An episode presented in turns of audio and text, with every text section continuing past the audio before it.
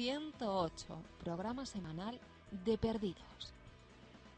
La cuenta atrás ha comenzado.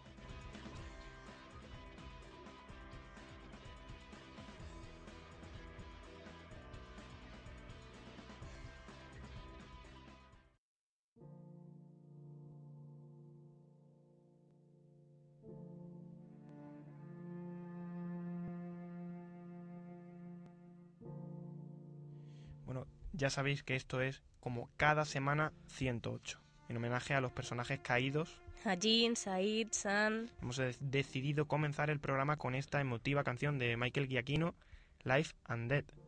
Además, hablando de este conocido compositor que le ha puesto la banda sonora a Perdidos, decir que hoy en la entrevista vamos a hablar largo y tendido de la música de Michael Giacchino con José Sánchez, músico, compositor y actual teclista del grupo Ellos. Pati y Raquel, estaréis de acuerdo conmigo en que este capítulo presagia lo que ya es el muy cercano e inevitable final de Lost. Sin lugar a dudas, Said se ha sacrificado para que el resto pueda salir del submarino en un acto de redención. Además, se descubre finalmente que Said no mató a Desmond. ¿Es posible curarse de la enfermedad del mal? Said parece que ha podido. Sí, la pareja coreana Jean y San han muerto ahogados pero juntos. San se quedó atrapada y Jean intentó liberarla sin éxito. Ambos murieron en el submarino. A Kate le han disparado los hombres de Whitmore, pero al final del capítulo parece que no esté demasiado grave. No, lo cierto es que al final del capítulo tenemos en la playa a Hugo, Kate, Sawyer y Jack llorando por las muertes de sus amigos. ¿Pero dónde está Lapidus? ¿Muerto?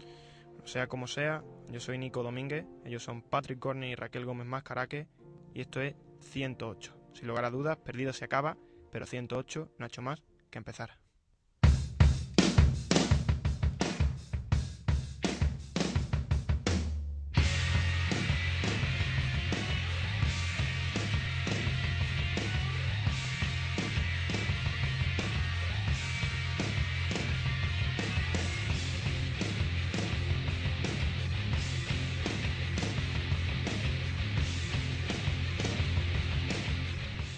Ah, bueno, ahora sí que sí, comenzamos con una canción relacionada ampliamente con Jack Shepard, protagonista de este capítulo llamado El Candidato. La canción se llama Sendless Apprentice, de Nirvana. Esta canción se hizo conocida cuando Jack, en el capítulo final de la tercera temporada, va al funeral de Jeremy Bentham, más conocido como el verdadero John Locke. Recordamos que por aquel entonces pudimos ver a Jack Shepard más perdido. Fue allí cuando se dejó barba, comenzó a ver a su padre muerto y, grita- y gritaba cada vez que no podía eso de tenemos que volver. Tenemos que volver, Kate, tenemos que volver.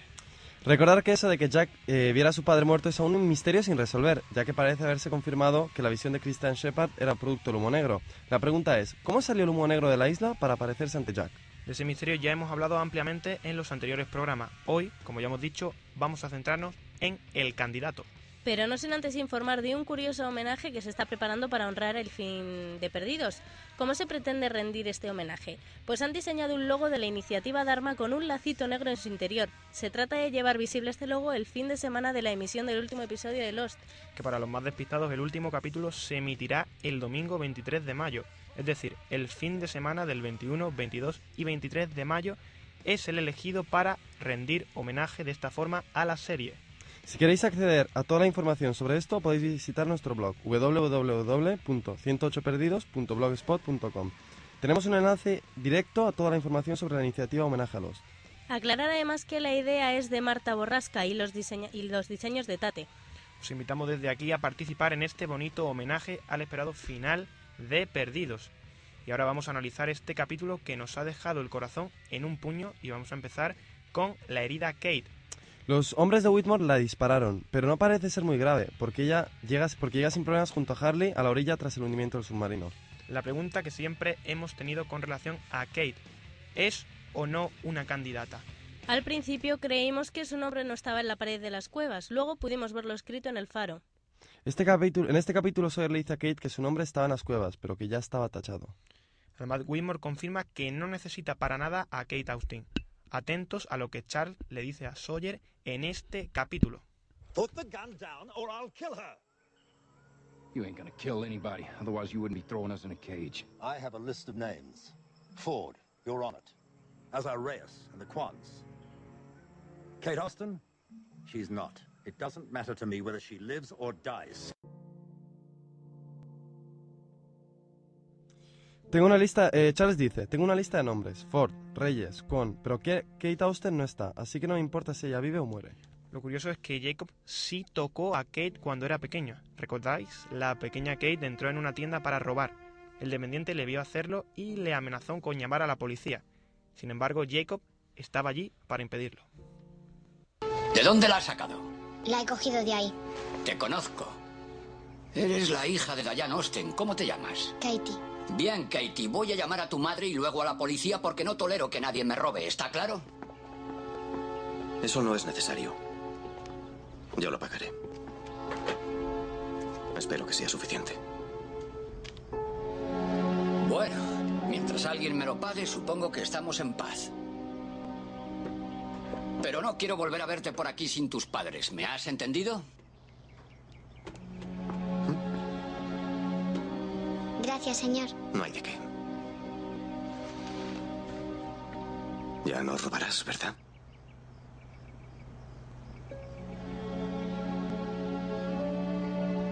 Pórtate bien.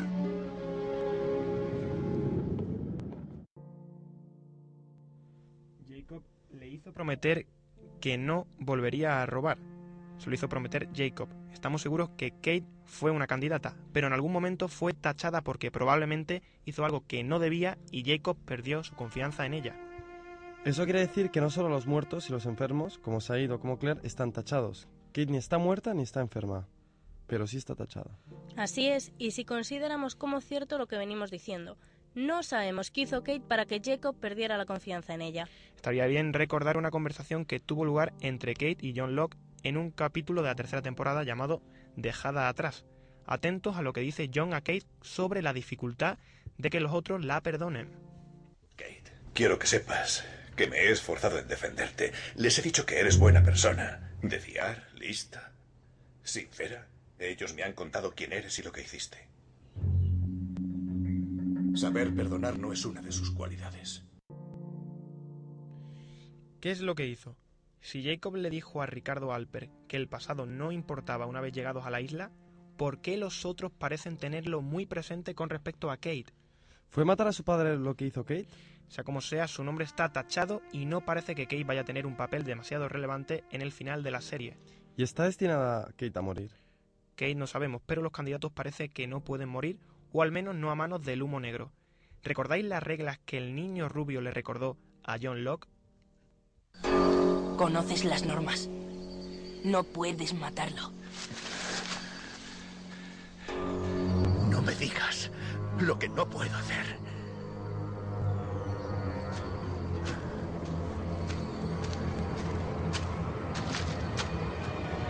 ¡No me digas lo que no puedo hacer!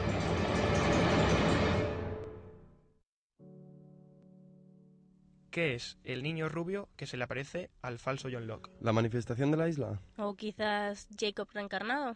¿El pequeño Aarón? Sea lo que sea, y nosotros apostamos más por la primera opción, el niño rubio le recuerda que no puede matarlos, por lo que parece referirse a los candidatos. Sí, los candidatos no pueden morir a manos del humo negro y Jack tiene esto muy claro, se lo intenta hacer ver a Sawyer. Oh, wait, wait. What the hell are you doing, Doc? Nothing's gonna happen. What? Don't pull those wires out. We're okay. Nothing's gonna happen. If I don't pull these wires, Locke's gonna blow us to kingdom. No, of he's not. Locke can't kill us. Uh, what? This is what he wanted. This is what he's been waiting for. Everything that he has done has been to get us here. He wanted to get us all in the same place at the same time, a nice enclosed space where we had no hopes of getting out of. I don't understand. Locke said that he can't leave the island without us. I think that he can't leave the island unless we're all dead. He told me that he could kill any one of us whenever he wanted. So what if he hasn't because he's he's not allowed to? What if he's trying to get us to kill each other?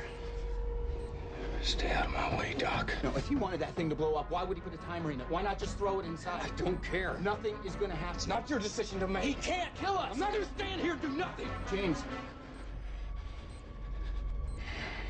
We are going to be okay. Just have to trust me.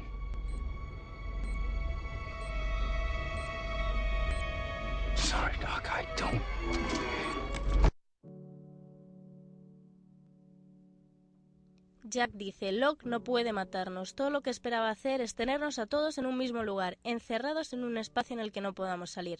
Jack sigue diciendo que cree que Locke no puede irse de la isla a menos que todos los candidatos estén muertos. A Locke no le está permitido matarnos y está intentando hacer que nos matemos unos a los otros. Es decir, si Sawyer no hubiese tocado la bomba, no habría pasado nada porque la colocó Locke. Sin embargo, al manipular a Sawyer, la bomba sí puede explotar y matar a los candidatos. Pero recordad una cosa, Jack enciende el mismo un cartucho de dinamita en el capítulo Doctor Linus. Él sabe que tampoco puede morir y no se equivocaba. Vas a morir. No creo que ninguno de nosotros vaya a morir. ¿Qué te hace pensar eso? Acabo de estar en un faro, donde mi nombre estaba grabado en una rueda que hacía girar un espejo, en el que no sé por qué se reflejaba la casa en la que me crié. El faro de Jacob. Hizo que Harley me llevara allí porque quería que viera lo que se reflejaba en el espejo. Por alguna razón quería que supiera que me había estado observando desde que era niño. ¿Por qué? No tengo ni idea de por qué. Pero te aseguro que si Jacob se tomó esa molestia, si me trajo a la isla por una razón, no es la de estallar ahora mismo aquí sentado contigo. A Michael, tras salir de la isla, le ocurrió algo muy parecido. Intentó suicidarse de muchas maneras, pero ninguna dio resultado. Tom, uno de los otros, le explicó el porqué. Si lo dijiste, ¿verdad? No podías con la carga de lo que les hiciste a aquellas mujeres y la compartiste con un crío de 10 años. ¿Por eso quieres suicidarte, Michael? Porque es así como te mira ahora, que ya sabe que eres un asesino. ¡Fuera de mi vista! Tengo malas noticias. No puedes suicidarte. La isla no te lo permitirá. ¿Qué has dicho? No importa lo mucho que lo desees ni los métodos diferentes que intentes. Será imposible.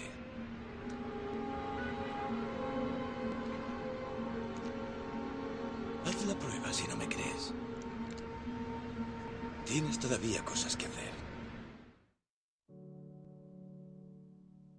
La isla parece no permitir que los candidatos mueran. Sin embargo, ¿por qué Jin y San sí han muerto finalmente? Tal vez porque dejaron de ser candidatos. O sea, como sea, la verdad es que nos hemos despedido de- en este capítulo de Jin, de San y de Said, personajes que desde la primera temporada nos vienen acompañando en Perdidos. La verdad es que pff, Sí, la verdad es que es una pena. A mí me ha dejado... Yo no me lo esperaba. Tres muertes en un capítulo, yo creo que esto no sé si ha pasado alguna vez en Perdidos. Ahora sabemos que solo queda el candidato número 8, Hugo Reyes, el candidato 15, Sawyer, el candidato 23, Jack Shepard. Bueno, y Desmond en un pozo. ¿Será Desmond el candidato 108? Tampoco nos han resuelto esa duda aún. Y hablando de Desmond y de los candidatos, Said, justo antes de morir por, su- por sus compañeros, le da una serie de instrucciones a Jack, atentos a la última frase que le dice al doctor. Listen carefully. There's a well on the main island, half mile south from the camp we just left. Desmond's inside it. Locke wants him dead, which means you're going to need him. Do you understand me? Why are you telling me this? Because it's going to be you, Jack.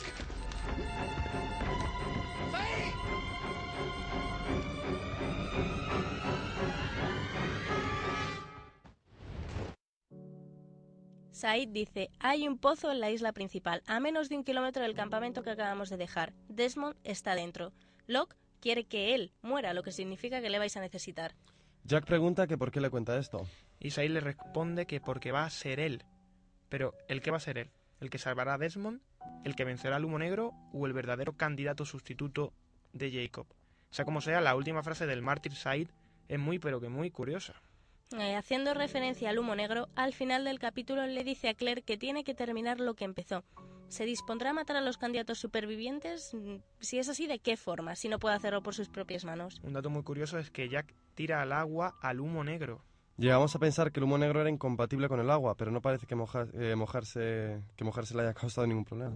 Y del falso John Locke pasamos al verdadero John Locke de la realidad alternativa o imaginaria como la bautizó Faraday. En este capítulo hemos visto a un Anthony Cooper que no puede hablar ni moverse debido al mismo accidente de avión que dejó paralítico a John Locke. Según le cuenta John Locke a Jack, al final del episodio dijo que se había sacado la licencia de piloto, de piloto y tuvo un accidente en el primer vuelo que realizó. Muy curioso, en la realidad original digamos que un accidente de avión le devuelve la movilidad de las piernas a, a John.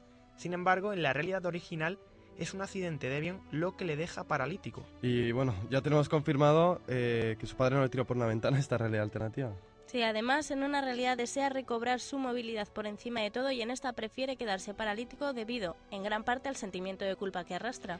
¿Recordáis el rencor que John Locke le tenía a su padre en la realidad original? Casi no le dejaba vivir. Mi madre me ha robado otra vez esta semana. Me ha robado 30 dólares.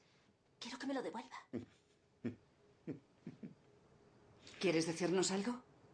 Llevas un mes viniendo a la sesión. Es que no merece la pena enfadarse por 30 dólares. Pero Francine piensa que 30 Francine dólares... piensa demasiado, en mi opinión. Todos lo hacéis. De verdad.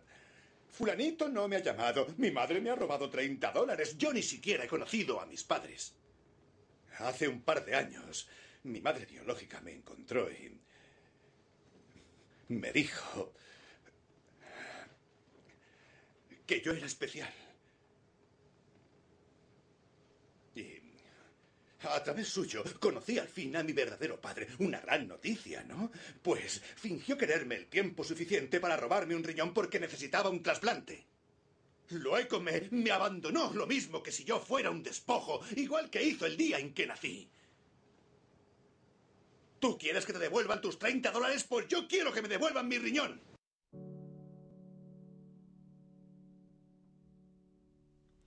Y es que Anthony Cooper, como bien sabemos, en la realidad original era un estafador. Y algo me dice que también lo era en esta realidad alternativa antes de quedarse así.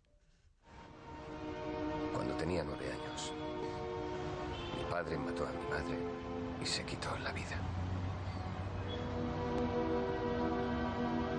Sawyer fue el motivo. Era un timador, un estafador. Lo he estado buscando desde el día en que salí de la academia.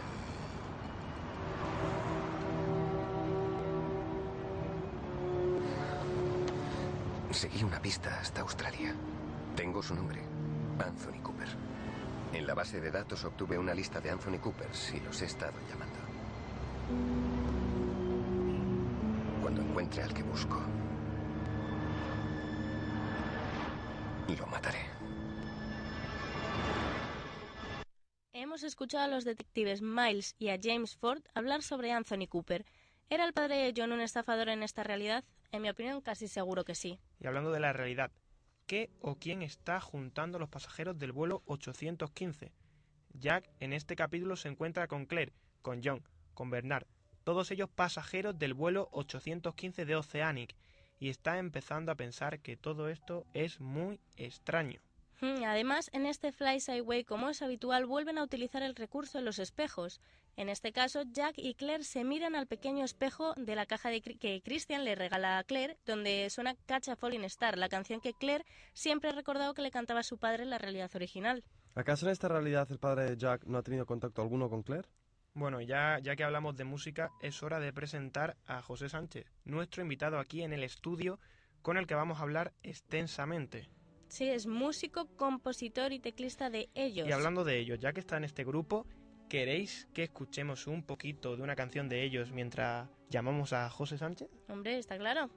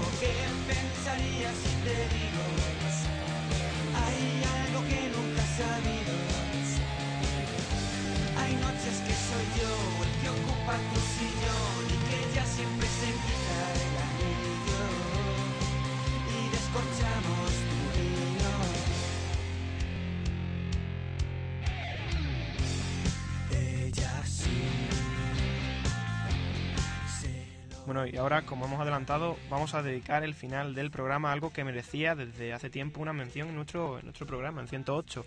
Michael Giacchino y la banda sonora de Perdidos.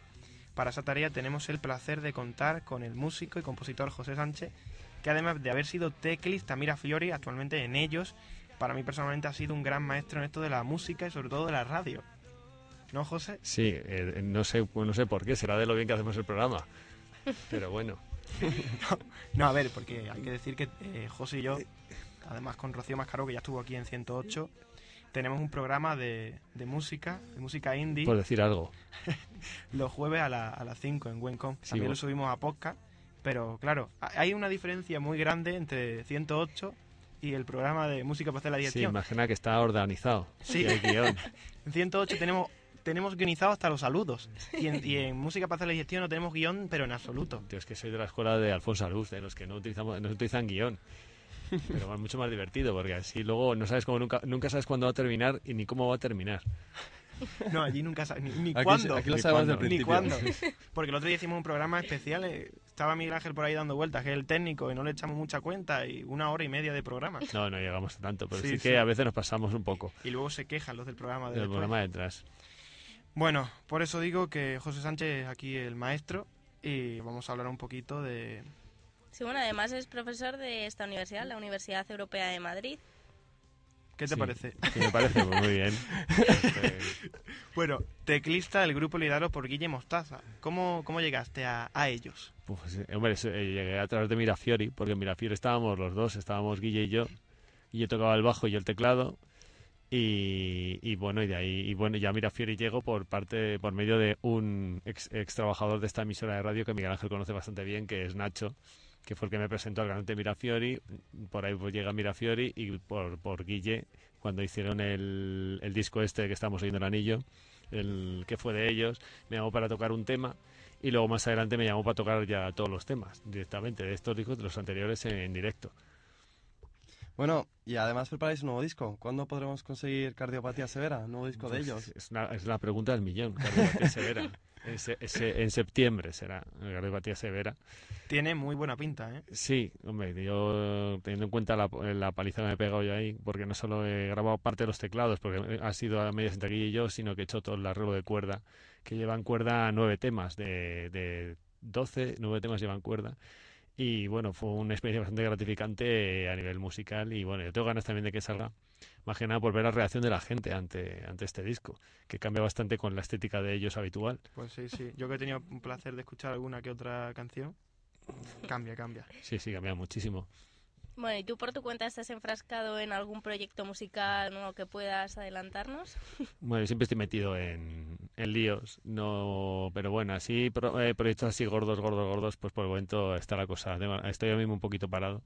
Tengo ahí una película que está ahí en lleva desde como desde octubre ahí calentita para salir, que os he traído un fragmento de música de él, pero no sé no sé cuál de ellos, no sé cuál de ellos es ¿Cómo, el cómo se llama?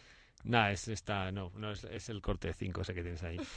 Me, me encanta que con- convertimos esto en música para hacer la digestión. Ya, ya, ¿eh? es que es el problema de traerme aquí. Sí, sí. Es entrevistar. el corte 5, ya está aquí. Ah, sí, mira, lo está poniendo. Ah, Desentrañamos. ¿has ¿Y visto? lo ponemos de fondo o qué? Que Miguel Ángel, si le dices que ponga cosas, te las pone. Ya, ya lo sé, es sí, lo ya que va- tiene eso del técnico, ¿no? Que- Eso que dice el Miguel Ángel, voy a despedir el programa y te pone la sintonía. Exactamente. Entonces, eh, bueno, pues está. No, esto es un fragmento de la música de esa película. Y es así, está ahí. La tengo, bueno, tengo cierto cariño porque ha sido un trabajo bastante brutal. Y, y, bueno, y es uno de los proyectos así que tengo así más últimamente. Pero bueno, tengo alguna cosa más y suelta, pero siempre cosas que van saliendo. Como digo yo, siempre la cuestión del picar piedra en este mundo, de estar haciendo trabajos de todo tipo. Y pues tengo un montón de cosas dando por ahí, pero bueno, así en concreto, así un proyecto así gordo, pues por el momento hay cosas así en ciernes, o sea que en un futuro, pero bueno, esas cosas todavía yo no me gusta hablar de ellas, tampoco soy como las folclóricas, eso no me gusta no sea que luego salgan mal o no salgan. Es que se acaba. Se acaba. No sube- es que es muy cortito. Se acaba y no podemos subirlo para que lo Lo escuchen. podemos un poco. poner otra vez. No, pero podemos poner el, el 4, ¿no? El Mejor. cuarto, ¿no? sí, este tema lo tengo mucha. Es uno de los temas ahí que tengo más cariño de todo lo que he hecho algo en mi carrera. Ahí Sí. va. Miguel Ángel, de- espe- termínate que- espera que termine de hablar y me lo, y lo pones. Es que siento, es que me, me pone los nervios. Despedida ese técnico, por favor. es el único que tenemos. No, pero lo hace muy bien, ¿eh? Hay que Sí, decir. sí. Eh, no, es que, iba a explicar y me lo pone por debajo, claro, pues no me... Entonces, eh, bueno, este es un tema de hice hace unos años, ya este cortometraje se llama Chatarra, que tuvo bastante éxito, bastantes premios. Entonces, eh, tiene una historia muy curiosa porque pues, lo plantearon como, pues, eh, me- habían puesto una piso temporal dentro de lo que es el cortometraje, que era un tema de Morente, del Omega de Morente y la Lagartija Nick. Y me dijeron, ¿no? ¿Y tú crees que serás capaz de hacer algo que pueda igualar el, el efecto que tiene el tema de Morente? Y dije, sí, sí, sí. Yo, como siempre, digo a todo que sí. Es el problema que tengo, que me lo dice mucha gente, que soy muy, eh, me, me cuesta mucho trabajo decir que no. Y entonces me metí con ello y resulta que, que, mm, cuando estuvimos grabando, pues me ponían los pelos de punta, porque llegué a conseguir un tema flamenco de tres minutos, para mí es espectacular, eh, con un tipo que canta que es el Talegón de Córdoba, que es uno de los cantores flamencos más conocidos, que de hecho sale en la película Jim Jarmus, que me llamó mucho la atención, y es un señor que ha cantado con todo el mundo, y de repente apareció, lo que es la historia es muy larga de cómo apareció y por qué este señor en el estudio, pero por lo menos conseguí hacer una cosa así contundente. Y lo podemos oír, ¿no? O- Lo podemos oír o no. Mi- Miguel Ángel, ponlo. Lo que decida el técnico. El, eh, no, el 4. El 4, Miguel Ángel, por Dios.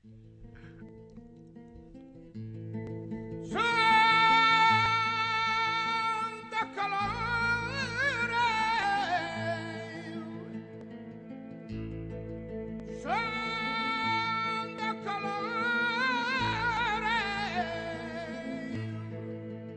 pintan a mi niña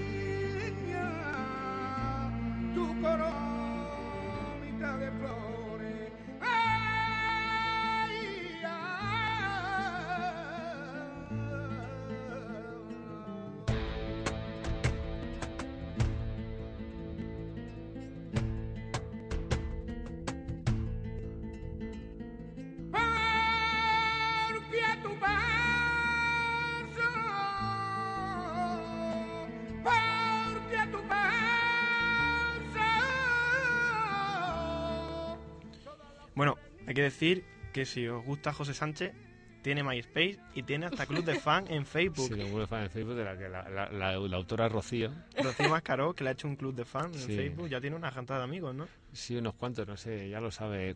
450, 450, dice Rocío. Dice Rocío por la, por la megafonía interna. Que 450 amigos, pues nada, no, el otro día entré a cotillar a ver si. Pero es que no conozco a nadie, conozco a 4 o 5. El resto- a muchos que conoce Rocío. Son amigos de Rocío, de Mallorca. Bueno, vamos a seguir y ahora vamos a meternos ya en el asunto, en Sí, el asunto que nos y- acontece en Michael Giacchino, ¿no? Porque, ¿para qué? ¿Por qué es tan especial para ti este, este compositor, Michael Porque Giacchino? es especial. Me parece un tipo muy interesante dentro de los que está haciendo música actualmente por, por lo que es eh, la, todo lo que es la música de cine actualmente. Es un tipo bastante interesante. Además, es curioso de que ha recuperado un poco el aire antiguo dentro de lo que es la música. Tiene o sea, hace una música que suena como las películas antiguas, de repente. Y en una época en la que todos son sintetizadores y aparatos y trastos, resulta que este hombre, aunque los utiliza también, pero siempre tiene un saborcillo así como antiguo su música. Y llama mucho la atención. Ahora estamos escuchando la banda sonora de, de Up, Marine Light, que por cierto, con este tema ganó, ganó bastantes premios, ganó el Oscar a la mejor banda sonora en 2010 y el, el Grammy también en 2010 por la mejor banda sonora y también en Grammy en 2010 por la mejor pieza musical en película con este tema.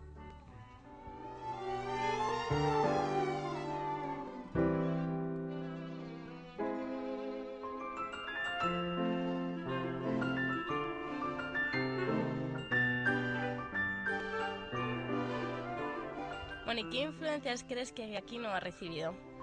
Pues influencias, hombre, es curioso porque teniendo en cuenta que es un tipo que, que tiene un origen tan extraño, porque un tipo viene a hacer videojuegos y de repente sale haciendo pues casi todas las casi todas las músicas que tiene son ya digo que es que le suena bastante la música a lo que sería mm, suena como antiguo no sé es lo que me llama la, más la atención.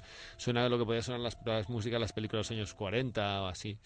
De hecho los que estamos escuchando son un poco así. De hecho hombre el tipo se ha, se ha encasillado mucho en lo que es animación y en lo que es videojuegos y bueno aparte lo de la música de perdidos pero sí que es cierto que tiene un sonido así muy orquestal muy bonito y no se maneja muy bien la orquesta. Eh, Entonces, influencias tampoco podría decir así que se le vean claramente en el estilo, pero sí que es cierto que, que yo creo que este tipo ha oído mucha música, pero mucha música clásica así, y se la ha trabajado y la ha estudiado para llegar a hacer lo que, lo que hace. ¿Ves alguna relación con John Williams? Pues sí, John Williams es, es también un- una figura muy similar. Lo que pasa es que John Williams es de más mayor que este, este hombre. Y, hombre, John Williams sí que es cierto que era el que recuperó un poco en los años 70 este estilo musical de los años 40. Y yo creo que Giacchino es un poco el continuador de la tradición de John Williams. Yo siempre lo he pensado así, aunque tampoco se parece mucho el estilo. Quizá John Williams es mucho más músico, o sea, mucho más hecho, tiene mucho más, muchas más herramientas. Giacchino, quieras que no, se queda un poco por detrás, pero es que Giacchino es muy joven. O sea, cuando Giacchino llega a la de John Williams, a lo mejor consigue superarle. Bueno, el tema que escuchamos ahora es el, el de Medal of Honor, que por eso lo llamaban el John Williams de los videojuegos, porque hacía una música bastante buena para, para videojuegos. Sí, ¿Has el- tenido ocasión de escucharlo? Sí, no, además es que en este caso me da los honor no tanto, pero que bajito se oye, ¿no? Sí, muy bajito. es, que estoy intentando identificar qué tema es. De, a mí es que yo, franca- eh, cuando dentro de los juegos estos, me da los honor no tanto porque da los honor eh, la música es constante, está sonando todo el rato por debajo, que ya es un poco agobiante en algunos momentos.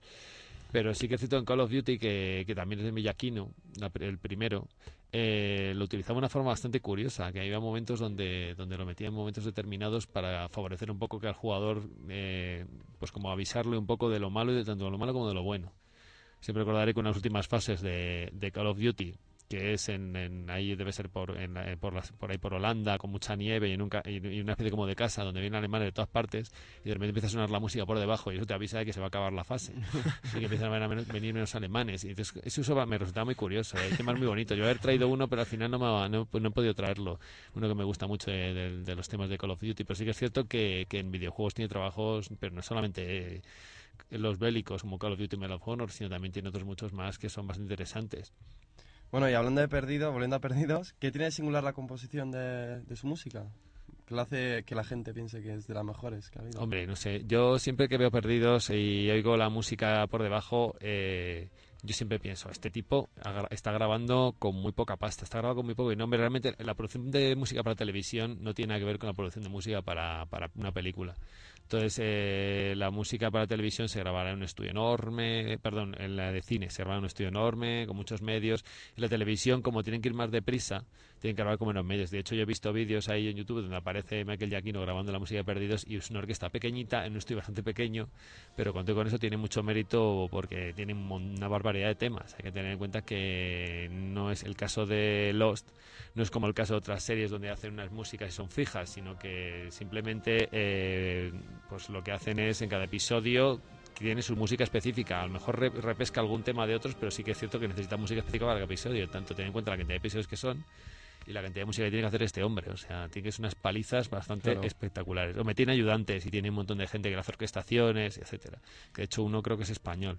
Que además eh, hay que decir que Michael Giacchino compuso, Giacchino compuso la parte de la banda sonora utilizando restos de, del avión, restos de, del Sí, avión del todas las cosas- 815. todas las percusiones, Las ¿no? Todas percusiones, las todas, percusión. muchas partes de las percusiones lo hacían con restos del avión para que to, un toque Eso es, misterioso. hombre, eso es un poco fricada, pero bueno, está a la altura, un poco a la altura de la serie. Como el programa mismo. Bueno, eh, y además eh, Michael Giacchino lo sacó JJ Abrams de los de los videojuegos.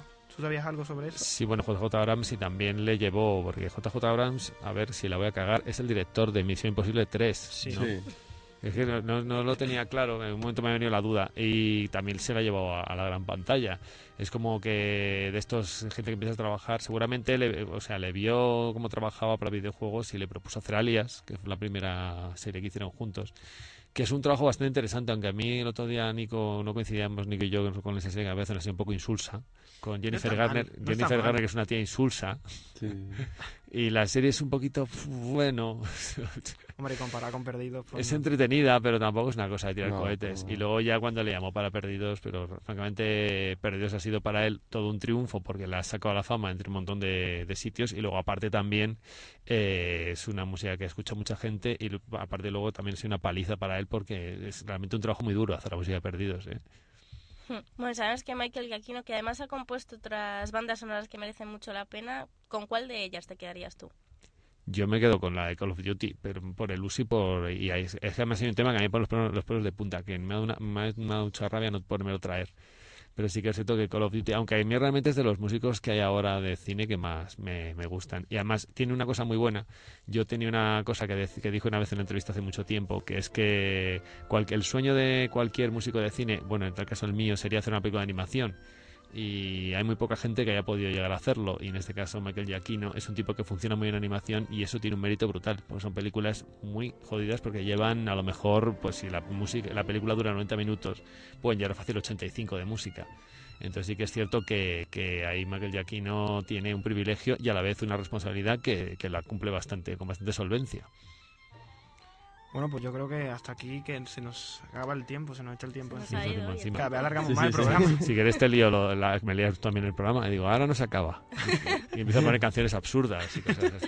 Técnico para no acabar el programa. Eso lo hago yo con música para hacer la digestión. Porque es que me gusta tanto estar ahí que no, Sí, no a ver, te quiero lo pasas también. me río tanto que, que ha sido un placer tenerte aquí, José. Sí, sí. Ahora nos vemos en un ratito en, música para hacer la digestión. Esto está en directo, esto es en directo. Esto no está en directo, se Ah, sube a vale. podcast. Vale, Entonces, vale, la vale. gente lo escucha el jueves o el viernes. Ah, cuando Realmente quiere. aquí en Wencom se emite el lunes, Ah. de 6 a 6 y media. Pero bueno, digamos que, te- digamos que hablamos de la semana en concreto. Y esta música que nos está poniendo Miguel Ángel. Eso ya es relleno para finalizar, Ah, vale, vale. Para más señas, y es la música de Ending Song de, de Michael Giacchino para, para Perdidos. Esto ya esto significa que ya se acaba el Que se programa. acaba ya. Ah, vale. que, se, que se acaba, que nos echan. Nos Ángel pone esa música que no venga, tenemos más tiempo. A la calle. Pues José, te digo otra vez, un placer. Bueno, en, la, igual- en la entrevista, en la entrevista más de verdad que hemos tenido, porque Sí, todas la las hemos hecho sí. con teléfono, Ah. pero hoy te has presentado aquí. Hombre, que menos tenía que venir. igual venir un poco antes. Yo te lo estaba Qué sinceridad. En fin, bueno, es hora de despedirnos una semana más. Cada vez falta menos para el final, Patrick. Pues ¿Para sí, qué? queda, queda poquísimo. Queda ya... No quiero. A ver cuántos, Nadie quiere. cuántos quedan. ¿Qué vamos a hacer cuando termine? Pues, pues no lo sé. Pues el, el- que la ver. casa de los líos. Tú callas y ya estás despedido. ya estás despedido, no hables ahora. Sí, yo por mi parte no puedo esperar a ver a Cross de sí. ¿Nos sorprenderá? Yo te aseguro que nos va a sorprender, y además, mucho. El próximo capítulo, el penúltimo antes de la final, nos va a sorprender, pero mucho. ¿Tú qué crees, José? Yo creo que deberías hacer el de la casa de los líos. Que siempre te lo propuse y. Un programa de la Casa de los Dios. El año que viene hacemos uno. Bueno, pero como aquí estamos para analizarlos y aquí estaremos la semana que viene también. Ya sabéis que nos podéis seguir en Twitter, en 108, todo con letra, y decir que José Sánchez se ha, se ha apuntado a, todas las- a todas las redes sociales de- del planeta y también tiene Twitter. que si lo queréis seguir, mm, si lo queréis seguir es José Sánchez Sanz. Bueno, también podéis escuchar nuestros podcasts en www.108perdidos.blogspot.com, todo con letra. Y mandamos, mándanos un email con tu teoría o tu curiosidad también a 108perdidos.gmail.com. Bueno, pues nada, y una semana más esto se acaba. Volveremos el próximo jueves, 13 de mayo, para analizar el capítulo Across the Sea. Un placer haber contado con José Sánchez Sanz. Eh, gracias también a Raquel Gómez Mascaraque, Miguel Ángel Vázquez en la técnica, como cada semana, y nosotros, Nico Domínguez y Patrick Gornick, os decimos adiós. Hasta la semana que viene.